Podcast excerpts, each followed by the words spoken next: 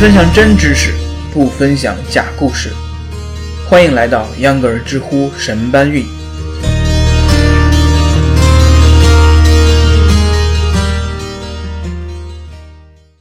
这一期呢，我们想聊一聊有关碎片化阅读的问题。碎片化阅读这个词儿的出现已经不是什么新鲜事了，它对我们的影响之深，就像水和空气。充满了我们如今的生活，我们对其已经习惯自然。特别是微博出来以后，一百四十字，当然现在也能发更多的字了。一句话一件事，我们用无数的时间去刷微博，好像是接收了很多很多信息，动动手就能知道天下事。可是我们真的什么都知道了吗？知乎上就有人问：碎片化阅读的危害是什么？有几位答主呢，非常简明扼要的回答了这个问题。答主江小白说：“碎片化阅读最大的危害就是容易让人把知道当成懂得。”答主高太爷呢也赞同这个说法。他说：“互联网的危险之处在于它的知识与信息资源过于丰富，人们误以为只要把这些知识与信息整合成完整的正式知识体系拿来就可以用。其实。”发挥碎片化阅读效率的根本，是我们已经拥有了我们自己的知识体系。其实啊，刷知乎也是一种碎片化阅读。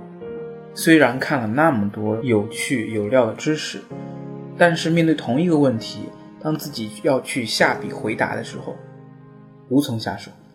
碎片化阅读给人的是一种情绪，是一种感知，而不是知识。阿主 L 说：“田诗慧聪明，讲了这样一个故事，说德国物理学家普朗克得到了诺贝尔奖之后，成为了学界大 V，到处做演讲。但是因为每次内容都大同小异，时间一长，他的司机就记住了讲座的内容，于是不甘做老司机的司机，就建议和普朗克玩一个换位游戏，他上台演讲，普朗克开车。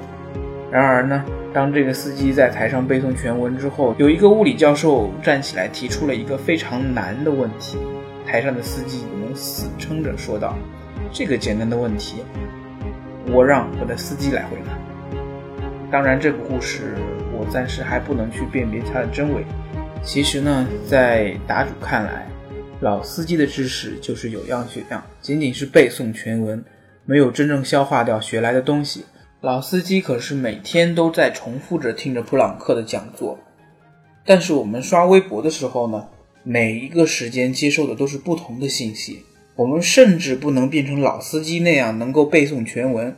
或许我们下点功夫，我们可以秒变老司机，但是我们永远变不成普朗克。自从有了手机啊，有一些自认为是学霸的人开始利用各种碎片化时间进行学习。原以为坚持一年就可以从俗人变成大牛，三年后能理解是宇宙的终极奥秘。然而呢，别说一年了，一个月下来，刷了无数文章的我们什么也没学到。唯一让你有成就感的就是手机里多了 N 篇收藏，这一点让我非常的感同身受。我微博里收藏了不知多少，知乎里也不知收藏了多少多少的精品文章，但是我到现在。说实话，很少很少回去看，就是缺乏目的性和系统性的刷屏，和每天听普朗克演讲不求甚解的司机是一个样子的。看起来离专家越来越近，谁知道连个秧歌搬运工都不算，永远只知道搬砖不懂得建房，花了不少时间以为越学越聪明，到后来却一无所有，越学越笨。这就是碎片化知识、碎片化阅读的陷阱，让你永远都是个知道分子。作为一个深受碎片化阅读毒害的，可以说读者吧，也就是我，在这里真的想非常深刻的忏悔：越来越笨了，越来越不想读书了，越来越不想深入了解一件事了，感觉自己没时间，没时间去。深入了解这些东西，可以说碎片化阅读有好有坏。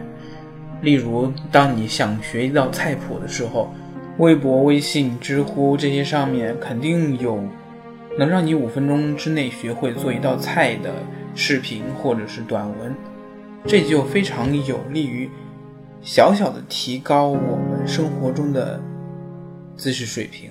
但是，真正的要求生存、求发展、求学习，我们一定要遏制住这种瘦子想要变健壮，却一直想要吃零食的欲望。